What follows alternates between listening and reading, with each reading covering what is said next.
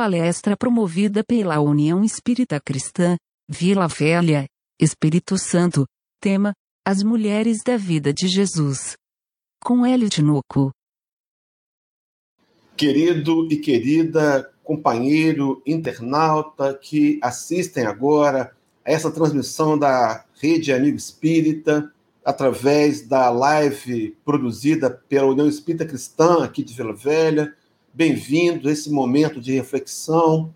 A nossa torcida é de que esses instantes que vamos passar juntos nos ajudem efetivamente a encontrar o nosso próprio caminho de redenção e de alto aprimoramento na busca pela paz, pelo equilíbrio, pela serenidade e pela felicidade.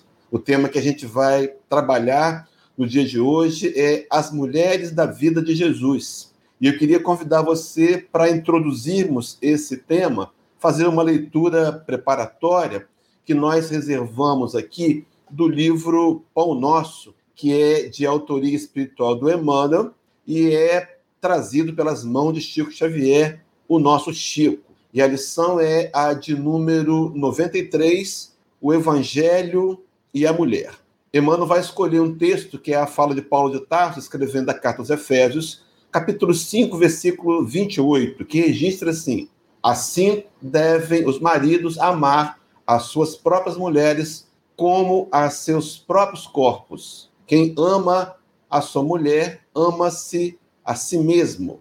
Paulo, Efésios 5, 28. Em cima do texto vem o comentário do benfeitor. Muita vez, o apóstolo dos gentios tem sido acusado de excessiva severidade para com o elemento feminino. Em alguns trechos das cartas que dirigiu às igrejas, Paulo propôs medidas austeras que, de certo modo, chocaram inúmeros aprendizes. Poucos discípulos repararam na energia das palavras dele a mobilização dos recursos do Cristo para que se fortalecesse a defesa da mulher e dos patrimônios de elevação que lhes dizem respeito. Com Jesus, começou o legítimo feminismo, não aquele que enche as mãos de suas expositoras com estandartes coloridos das ideologias políticas do mundo, mas que lhes traça nos corações diretrizes superiores e santificantes. Nos ambientes mais rigorosistas, em matéria de fé religiosa, quais do judaísmo, antes do mestre, a mulher não passava de mercadoria condenada ao cativeiro.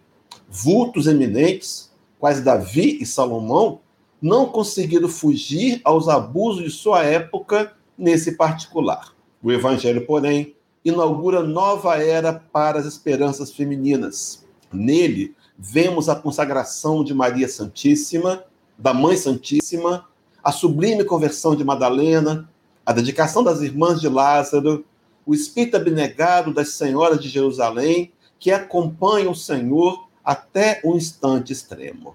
De Jesus, desde Jesus, observamos crescente respeito na terra pela missão feminil.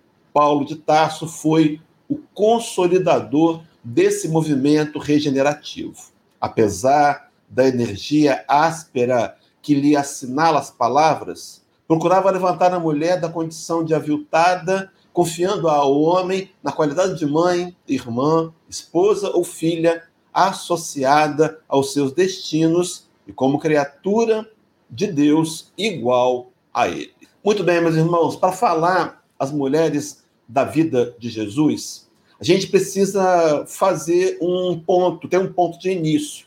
E o ponto de início vai ser pensar nessa vida de Jesus uma vida que durou 33 anos, segundo os dados dos historiadores. E esses 33 anos nós podemos dividi-lo em antes do messianato e depois do messianato. O seu messianato teria durado próximos três anos, há até uma ideia mais moderna de terem sido três anos e quatro meses, mas enfim, nós vamos analisar as mulheres nesse período do messianato mas também vamos pensar nas mulheres da vida de Jesus antes do messianato. Algumas muito marcantes, algumas que nos inspiram. E a proposta dessa palestra vai ser nos apresentar a forma com que Jesus acolhia as mulheres, a forma com que ele as entendia e, quem sabe, nos inspirar a vencer o mal profundo que a humanidade ainda arrasta,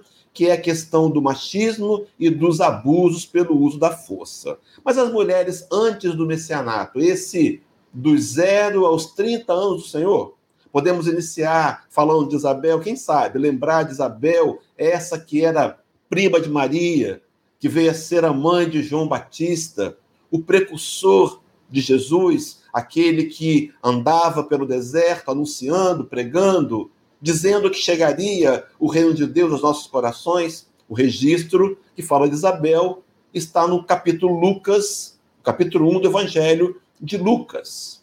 Mas também podemos trazer uma outra mulher importante da vida de Jesus, a Ana, essa Ana que, segundo o proto-evangélico de Tiago, um livro considerado apócrifo pela Igreja Católica, seria a avó de materna de Jesus, a mãe de Maria de Nazaré, Santa Ana ou Santana na tradição católica, e ficamos pensando na relação carinhosa, amorosa dessa mãe, mãe da mãe, dessa avó de Jesus. Nós podemos avançar nesse processo e lembrar também desse momento entre o limiar do momento que antecede o messianato e os primeiros momentos do messianato. Vamos encontrar também uma mulher importante nesse enredo. O texto que eu quero apresentar é de Mateus 8, de 14 a 17. Vai nos falar da sogra de Pedro. Os companheiros vão se lembrar. Era os primeiros momentos do ministério, a cidade é Cafarnaum e o local, a casa de Pedro. Uma família com bastante número de pessoas e a sogra de Pedro está adoecida, ela está febril.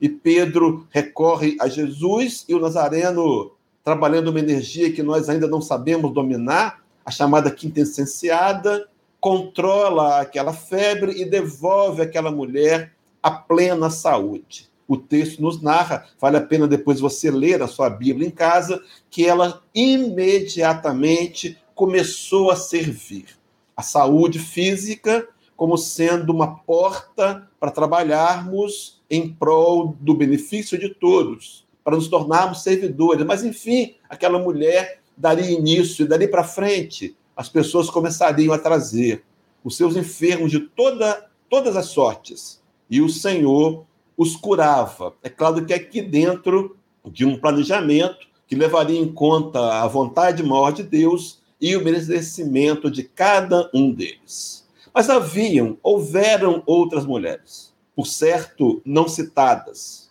Interessante uma fala de João Evangelista, no seu Evangelho, capítulo 21, versículo 25, onde o, o apóstolo do amor teria dito assim: Há, porém, ainda muitas outras coisas de Jesus que Jesus fez, e se cada uma das quais fosse escrita, cuido que nem ainda o mundo todo poderia conter os livros que se escrevessem.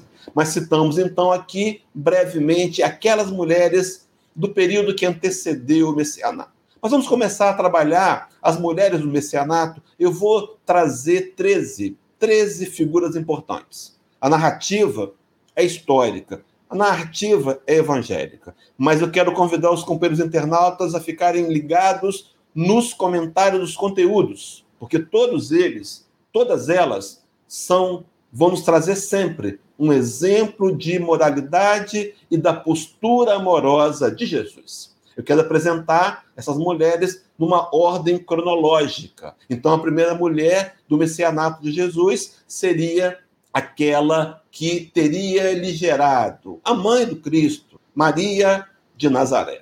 E o texto que vai dar início a esse primeiro momento está no livro de João, capítulo 8. Os versículos de 1 a 11, quando conta a história da ida de Jesus e família a um casamento chamado Bodas de Caná. E nesse casamento, Maria de Nazaré percebe que os vinhos começam a faltar. E conhecendo o seu filho há 30 anos, recorrem a Jesus e ele trabalhando mais uma vez uma energia que manipula as moléculas e transformam em outras matérias que nós desconhecemos. Ele vai transformar aquela água em vinho e produz um vinho de imensa qualidade, a ponto do mestre de cerimônia questionar o noivo, dizendo: Olha, é muito comum as pessoas oferecerem primeiro o vinho de melhor qualidade, para no final da festa trazer o vinho mais inferior, mas você fez o contrário. Exaltava a transformação da água em vinho, Jesus os transformando cada vez em seres melhores. E é Maria de Nazaré que nós queremos recomendar aos companheiros, convidar a assistir um trabalho que nós temos no YouTube. Maria de Nazaré foi exemplo para cada um de nós de submissão, exemplo de perdão e exemplo de serviço. Se você quiser assistir a essa palestra, nós temos no YouTube, também temos também disponível no próprio Facebook. Então, Maria de Nazaré foi esse exemplo. É, eu até comentei aqui agora com os companheiros, eu tive um erro aqui na, na digitação, não é João 8, não, tá, meus irmãos? Na verdade, é João capítulo 2. Desculpa aí o equívoco. Mas Maria de Nazaré, no capítulo 30, Boa Nova, do livro Boa Nova, Humberto Campos vai fazer, vai trazer o histórico de Maria. E o, a parte que eu recortei é quando falo do desencarne de Maria e Jesus de Nazaré indo buscá-la para levá-la aos altiplanos, ela faz, ele faz uma visita a Maria lá na Chopana, no alto da colina, na casa de João Evangelista, e quando Maria se dá conta que é Jesus que teria vindo visitá-la por conta de enxergar as marcas dos cravos, ela diz, ele diz assim, Maria diz assim para ele: Jesus, ela se se rende, ele diz: "Sim, minha mãe, sou eu. Venho buscar-te, pois meu Pai quer que sejas no meu reino a rainha dos anjos. A primeira mulher, uma das mais importantes da vida de Jesus, na ordem cronológica, a primeira, mas também a primeira em intensidade de valor, Maria, a sua mãe, aquela que também ele nos ofereceu na cruz como sendo mãe de todos nós. A segunda mulher do messianato do Cristo. Vamos encontrá-la no livro de Lucas, capítulo 7, de 1 a 17, a viúva de Naim. O Senhor vinha caminhando com seus discípulos e encontra um cortejo, encontra uma caminhada em direção ao sepultamento. E aquela viúva de Naim só tinha aquele filho, era da viúva, aquele filho era o filho único, o arrimo da família, e ela está extremamente triste, chorando a perda daquele filho e, é claro, do seu sustento também. E Jesus se compadece daquela mulher e a olha e diz com toda a força do seu amor: Não chores. E trabalhando uma outra energia no mesmo sentido da quintessenciada, profunda, ele reconhece numa dupla vista que aquele menino, aquele rapaz não teria morrido. Ele vivia um estado de catalepsia e ele é despertado. E todos dali para frente começam a se admirar. Talvez aquele episódio tenha sido extremamente marcante para que as pessoas buscassem Jesus, pelo menos ficassem curiosas, que a exemplo daquele dia em que ele acalma a tempestade, perguntassem: que homem é esse que pode ressuscitar os mortos? A segunda mulher da vida de Jesus durante o seu messianato.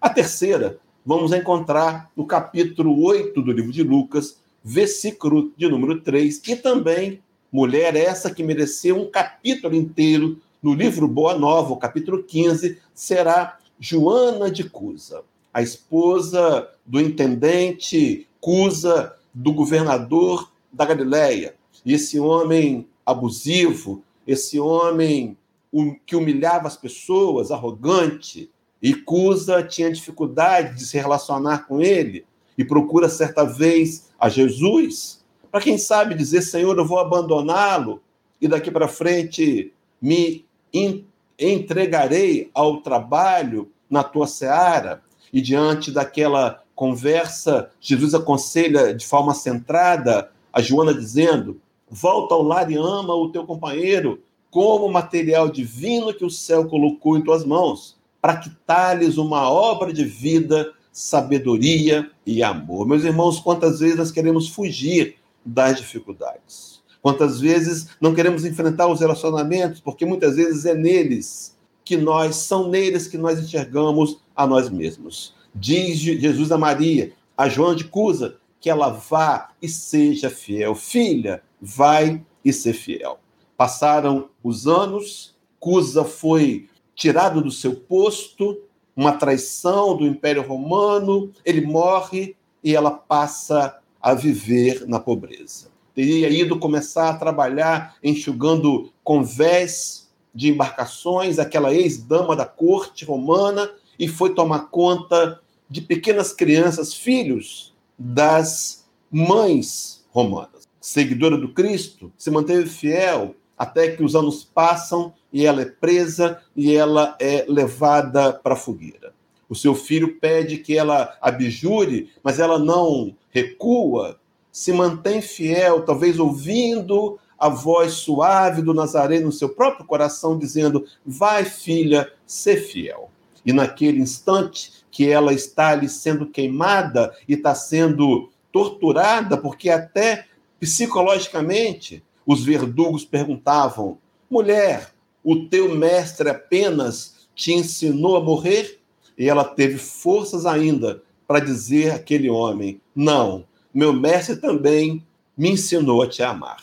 E foi nesse instante de fidelidade, de exemplo de fidelidade, que sentiu que a mão consoladora do mestre lhe tocava suavemente os ombros e lhe escutou a voz carinhosa e inesquecível: Joana, tem bom ânimo, eu estou aqui. Aquela mulher fiel recebe das mãos do Cristo, a exemplo de Maria, a acolhida depois da dor e depois das dificuldades. Preparava um trabalho novo para essa semana e me lembrei daquela fala de Paulo de Tasso, quando ele escreve a carta aos Romanos, capítulo 8, versículo 18. Paulo de Tasso também, que teria entregue a sua vida, teria sido morto, quase que degolado, lá no livro Paulo Estevo, na parte segunda, capítulo 10, podemos ver essa, essa, esse relato. E Paulo escreve assim: no texto que antecede ao cântico da vitória,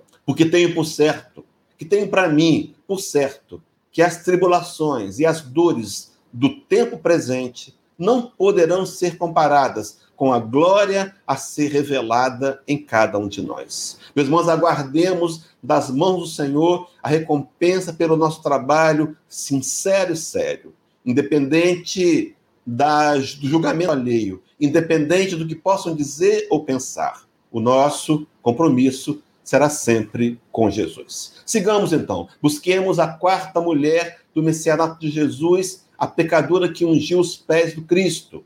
Lucas 7, 36 a 50, que também mereceu um capítulo inteiro no livro Boa Nova, o capítulo 20, Maria de Magdala, a ex-cortesã, a mesma que se tornaria depois Maria Madalena. Uma mulher que tinha sede de amor, do verdadeiro amor, e encontrou nas falas do Senhor o alento que tanto necessitava. Meus irmãos, quantas vezes temos buscado infantilmente tentar matar a sede da alma com as coisas da matéria. Maria de Madalena é exemplo disso, uma mulher rica, cheia de presentes, era uma cortesã, atendia clientes da corte romana, mas o coração vazio, envolvida por uma trama de materialismo e de sexualidade. Sente sede e escuta nas falas do Cristo a possibilidade de aprender a amar. Recebida por Jesus, aconselhada,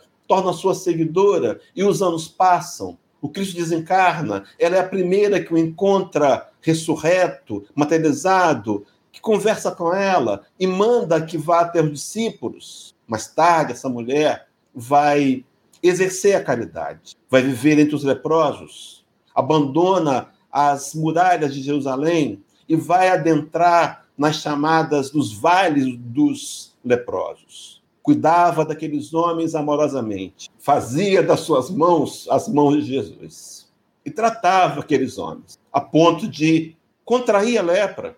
E agora os anos passam, ela está bem desgastada e sente que vai morrer. E talvez no afã de relembrar o mestre, vai até a praia de Cafarnaum e lá desencarna. E o texto vai dizer que naquele momento ela escuta dizendo: Maria, já passaste a porta estreita. Maria, amaste muito. Vem, eu te espero aqui. O Senhor, contemplando aquela mulher, recebendo, meus irmãos, pela fidelidade, pelo trabalho, pelo exercício da caridade. Meus irmãos, guarde o que vou dizer agora. Não há ganhos fáceis. Nós trouxemos a ideia do milagre impregnada como conhecimento equivocado. Não há milagres. Há resultados. Se quisermos um dia encontrar com o meio Rabi da Galileia, façamos hoje a parte que nos cabe, do trabalho da fidelidade, do trabalho da caridade, do trabalho do amor, do trabalho do bem. É essa porta que vai estreitar os nossos laços de afinidade com Jesus de Nazaré. Avancemos, meus irmãos, avancemos para trabalhar juntas agora. A quinta e a sexta mulher das treze comentadas. A referência doutrinária bíblica é são duas: Lucas 10, 38 a 42 e também João 11, de 1 a 45. Vai nos apresentar Marta e Maria, as irmãs de Lázaro. Diz o texto de João que eram irmãs e irmão que Jesus amava. Amigos de Jesus, muito próximos. E o episódio que quero trazer é de Lucas 10, a narrativa de que Jesus teria ido visitá-las. E quando, ainda próximo do portão, se é que tinha portão, Marta vai, Maria vai se adianta e começa a conversar com Jesus. E eu imagino que a conversa teria sido amistosa e se prolonga.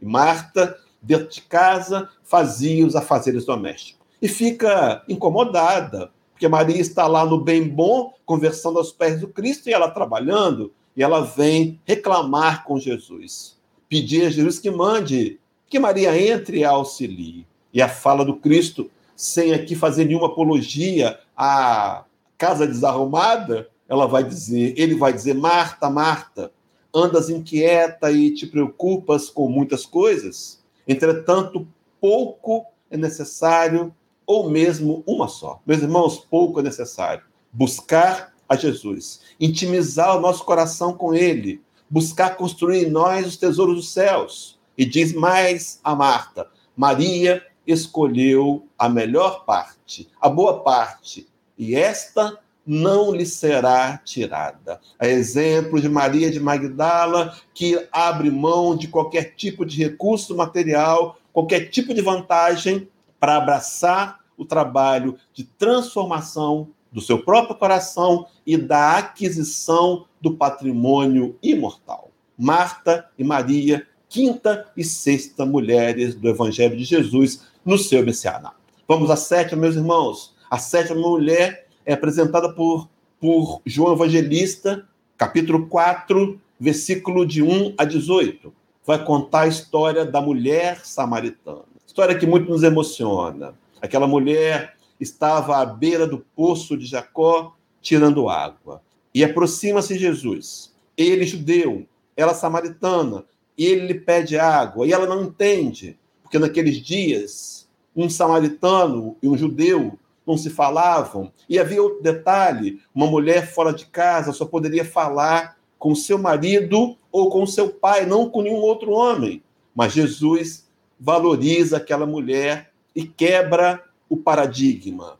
E ela diz: Mas como você pode me pedir água? Eu sou samaritana. E o Nazareno traz uma fala nos versículos 13, 10, 13 e 14, para entrar para a história religiosa universal. Ela vai dizer: mulher, se tu conheces, ele vai dizer: mulher, se tu conheceras o dom de Deus, e quem é que te diz, dá-me de beber, tu lhe pedirias e ele te daria água viva. Há uns salmos, os filhos de Corá, Salmos 42, versículo 2, aonde os salmistas, os salmistas vão trazer, vão revelar, meus irmãos, a nossa maior necessidade, a sede da alma. Ele diz assim: A minha alma tem sede de Deus, do Deus vivo. Até quando, Senhor, ficarei afastado da tua face? Meus irmãos, minhas irmãs, por mais que sejamos, sejamos ainda teimosos, a matéria não vai ser capaz de matar a sede da nossa alma. Será mais uma frustração se quisermos adentrar e continuarmos nessa escolha. É preciso buscar a água viva, a água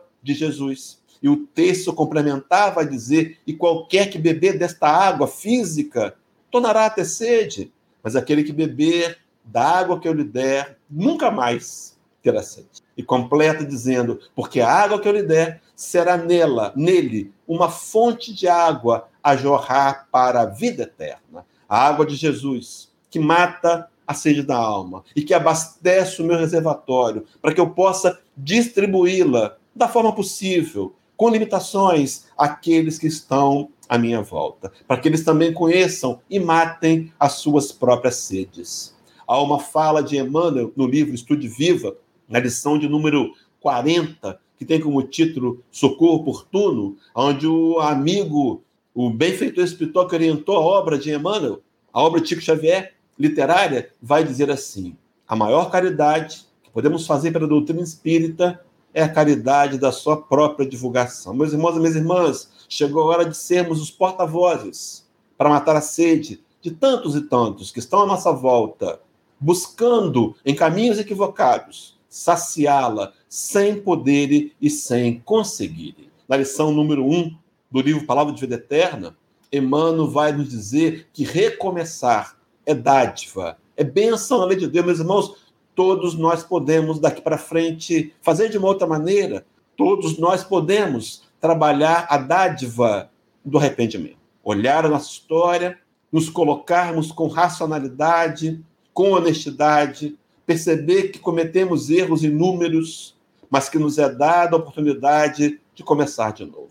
O Jeremias, profeta de Jeová, o profeta que vivenciou a invasão do ano 450 pelo rei Nabucodonosor, que prenderia, escrav, escra, faria escravos os, o povo hebreu, mandaria também derrubar o templo de Salomão. E esse sacerdote imaginava, ele conhecia que para adorar a Deus era preciso o altar, o templo, o sacerdote. Agora está apenas o sacerdote. Templo e altar estão em ruínas. E ele sobe em cima daquelas ruínas e passa a madrugada inteira se lamentando. O nome do livro? Lamentações de Jeremias, capítulo 3, versículo 22. E quando o sol começa a amanhecer, despontar no deserto, aquele homem escreve: As misericórdias do Senhor não têm fim. Se renovam a cada manhã. Meus irmãos, se renovaram essa manhã. Talvez nós mesmos sejamos um empecilho para não permitir que elas se renovem em nós o convite do Cristo continua sendo o mesmo. Arrependei-vos, porque é chegado o reino dos céus. Avancemos, queridos, para trabalharmos a oitava mulher do messianato de Jesus. Essa apresentada em Lucas 8, 40 a 42 e também 49 a 56, a filha de Jairo. Jairo encontra-se com a menina adoecida, profundamente doente, e vai até Jesus buscar sua intervenção. O Cristo era conhecido, todos sabiam do seu poder magnético. E quando apresenta-se a Jesus e explica a sua demanda, queridos, prontamente Jesus se propõe a ir até a sua casa. Fato é que, vou trabalhar daqui a pouco a nona mulher, nesse meio termo encontraria a mulher hemorradiça, a nona, que eu trabalho daqui a pouco. E esse episódio de tratar da mulher hemorradiça faz com que o tempo se passe e chega um servo de Jairo dizendo: Olha, não incomode mais o mestre. A menina morreu. E diante daquela fala, Nazareno conhece o seu coração e o nosso coração, diz Jairo: Não temas, crê somente e será salva. E avança dizendo: Não choreis, ela não está morta, mas dorme. E acorda aquela menina, vai dizer: Filha, levanta-te, menina, acorda, levanta. E eles lhe mandou que a ninguém dissesse o que havia sucedido. Jairo é contemplado com a visita amorosa de Jesus, que vai além da lógica humana. Meus irmãos, quantas vezes nos falta fé para acreditar que a dificuldade do momento esconde um benefício profundo para cada um de nós? E se nós quisermos olhar com os olhos da fé, enxergaremos inúmeras possibilidades. Avancemos. A nona mulher das 13, Lucas 8, 43 a 48, o intervalo. Agora sim, a mulher hemorraíça. Essa que há 12 anos trazia uma doença incurável, um fluxo de sangue. Ela menstruava durante o mês inteiro. Eram 12 anos, 12 anos de sofrimento. Diz o texto bíblico que ela gastara todos os seus haveres com os médicos que nada puderam fazer. E agora, sabendo de Jesus, sabendo que não podia tocar-lhe porque era imunda no conceito dos judeus. Mesmo assim, arrastando-se pelo chão, ela toca na orla da veste do Senhor e é imediatamente curada. E o Nazareno vai exaltar a sua qualidade, dizendo: Tem bom ânimo, filha, a tua fé te salvou. Vai em paz. Aquela mulher carente de um abraço que não podia dar, aquela mulher distante da família, aquela mulher sofrendo dores, talvez muitas cólicas, agora encontra em Jesus a fé que leva a ser salva e conquistar a paz. Dessa mulher do messianato, Lucas 13, 10 e 17, vai apresentar a mulher encurvada. Era um sábado pela manhã e aquela mulher tinha um problema de saúde, ela tinha uma corcova, ela andava encurvada há 18 anos. E o Senhor enxerga naquela mulher um espírito imortal já teria superado o seu período de expiação. E diz aquela mulher: mulher, estás livre da enfermidade. E no mesmo instante, lhe impondo as mãos, ela imediatamente se endireitou e dava glórias a Deus. E os judeus, os doutores da lei, da sinagoga, começaram a censurá-la dizendo, a censurá-lo dizendo: como pode ele curar nos sábados? Era, meus irmãos, a humanidade ainda querendo enxergar detalhes que não fazem sentido, que não importa. Faça, meu irmão, minha irmã, o bem. Faça sempre o bem, mesmo que isso possa parecer ridículo ou infantil diante dos outros olhos. Décima primeira mulher do Messianato, Jesus. Mateus 15, 21 a 28. A mulher cananeia. Ia Jesus com seus discípulos caminhando e encontra uma mulher cananeia. Essa mulher tem um filho, uma filha que sofre de um processo grave de obsessão. No primeiro momento, segundo a fala de Jesus, ele teria vindo para as ovelhas perdidas da casa de Israel. Mas aquela mulher interpela, diz: Senhor, me auxilia na minha demanda. E ele diz: mulher, você não é cananeia? Como é que eu posso tirar o pão da mesa dos filhos para te oferecer? E aquela mulher diz: Senhor, mesmo os cães comem das migalhas que caem da mesa do seu Senhor. E diante daquela fala, Jesus cura, liberta aquela criança, aquela menina, e diz assim: Ó oh, mulher, grande é a tua fé, faça-se contigo como queres. E trabalhando a sua autoridade moral, liberta, faz com que aqueles espíritos que ali a perseguiam sejam encaminhados a outros arraiais. Décima segunda mulher, rapidamente, João 8, de 1 a 11, a mulher adúltera. Pega em pleno ato de adultério, é levada à praça e coloca-se o Cristo em xeque. O mandamento de Moisés mandava que ela fosse apedrejada.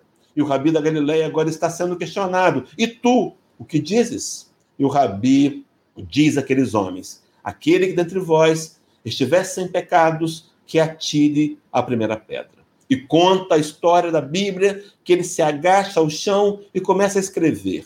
E aqueles homens talvez imaginassem o que estaria sendo escrito. E segundo a história, os teólogos, ele escrevia os erros daqueles homens, a começar pelos mais velhos, que agora sabendo está diante de um profeta diferente, que eles conheciam o íntimo, largam as pedras e envergonhados vão embora. No final daquela conversa, daqueles momentos, restaram apenas Jesus e a mulher. E ela diz, e ele diz à mulher, mulher, onde estão os teus acusadores? E ela vai responder, Senhor, ninguém me condenou. E o rabi da Galileia, perfeito, puro, santo, Messias, também não condena e diz assim: nem eu tampouco te condeno. Vai e não peques mais. Jesus libertando aquela mulher do fardo da culpa, libertando da morte aparentemente justa, vencendo, meus irmãos, paradigmas, mostrando que muito mais do que condenar, o sentido se faz quando nós compreendemos, toleramos e somos pacientes. A última mulher O messianato de Jesus está apresentado em Lucas 21, de 1 a 4, a viúva pobre. Uma mulher que, por certo, trabalhava no templo de Salomão. Sim, porque os pobres não podiam entrar no templo. Havia uma, um imposto anual a ser pago. E, por certo, aquela mulher apenas era servidora. E ela tinha nas mãos duas moedas, dois denários, a ração para dois dias de comida, meus irmãos. Era o que ela tinha. E ela vai até o gasofilácio e deposita aquela oferta. E Jesus diz àqueles discípulos que estão à porta com ele: Verdadeiramente vos digo que essa mulher deu mais do que todos. Reconheceu aquela mulher o seu esforço. Meus irmãos, Jesus abraçava as mulheres fraternalmente. Jesus trabalhava independente, esse amor dele pelas mulheres, independente de nacionalidade, de religião, independente de idade, de condição financeira, de posição social, de estado civil, estado de saúde, de grau de modalidade, de aparência, independente de tudo. O Senhor amava e ama as mulheres. Amou as mulheres como nós podemos aprender a amar, valorizando aquelas mulheres, consolando aqueles corações. Está aí os exemplos trazidos, esclarecendo aquelas mulheres, respeitando acima de tudo perdoando, corrigindo, reconhecendo, confiando, reerguendo aqueles corações, atendendo em suas necessidades, tolerando muitas vezes, e por fim, meus irmãos, acima de tudo, acolhendo e abraçando. Abraçando aquelas mulheres e transmitindo a cada uma delas o seu profundo amor. A sogra de Pedro, de Pedro, a primeira do messianato, a linha divisória, e esse Pedro que escrevendo a carta, primeira carta às igrejas, a igreja, capítulo 2, versículo 21, nos recomenda dizendo: Porque para isso sois chamados, pois também Cristo padeceu por nós, deixando-nos o exemplo para que sigais as suas pisadas. A questão 625, de Livro dos Espíritos, nos propõe adotarmos de forma pessoal Jesus como sendo o nosso modelo e como nosso guia. E se o modelo e guia, amor às mulheres, meus irmãos, a fala que é ama, igual ele fez, ama a exemplo de Jesus, ama as mulheres. E para terminar, dentro do nosso tempo previsto de 45 minutos, essa nova modalidade de tempo da União Espírita Cristã, João capítulo 2, versículo 15, fala de Maria naquele, naquelas bodas de Caná. A fala do Cristo, a fala da mãe de Jesus diz assim: Fazei tudo quanto ele vos disser. Estamos aqui, meus irmãos, ouvindo a fala de Maria. Estamos aqui ouvindo a fala da nossa consciência, para tentarmos cada vez mais aproveitar essa luz que emana do Cristo e receber, a exemplo de todos que vão, que vão ao seu encontro, a luz divina que aplaca nossas dores e que conforta os nossos corações. Um abraço no coração de todos e até um próximo encontro. Muita paz, muita luz.